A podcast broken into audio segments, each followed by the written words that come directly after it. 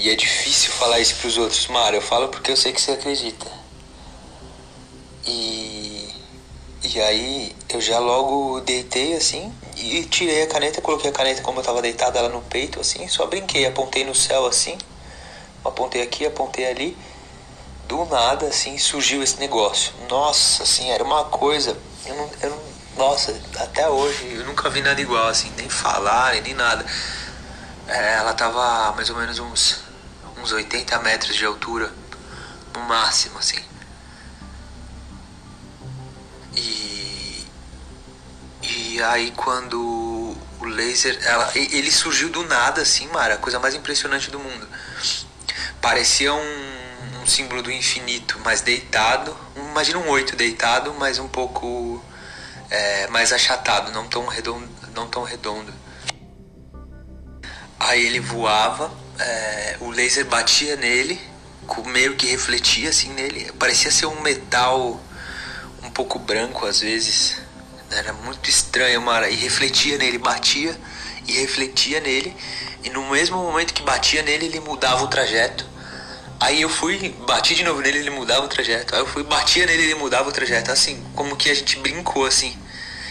E aí, tudo muito intenso, eu peguei o meu telefone e falei, filma pro meu amigo, filma, pelo amor de Deus. Eu falei, filma com o seu. Aí ele tava sem bateria.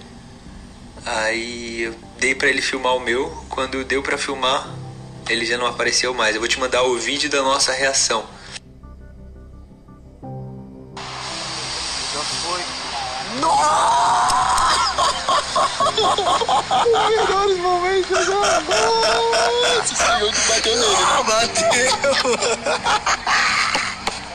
Caralho, Johnny! Não, mano, tá filmando nada aqui.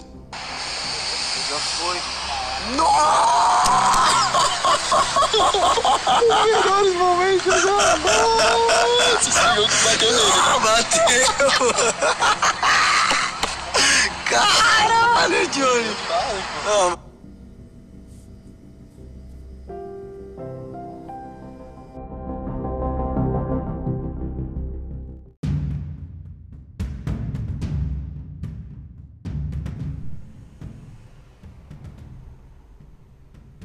Já passei por alguns com esse amigo.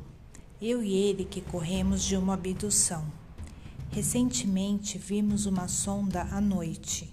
Eu pude pegar meu laser e ele batia na sonda. Quando encostava nela, ele mudava o trajeto.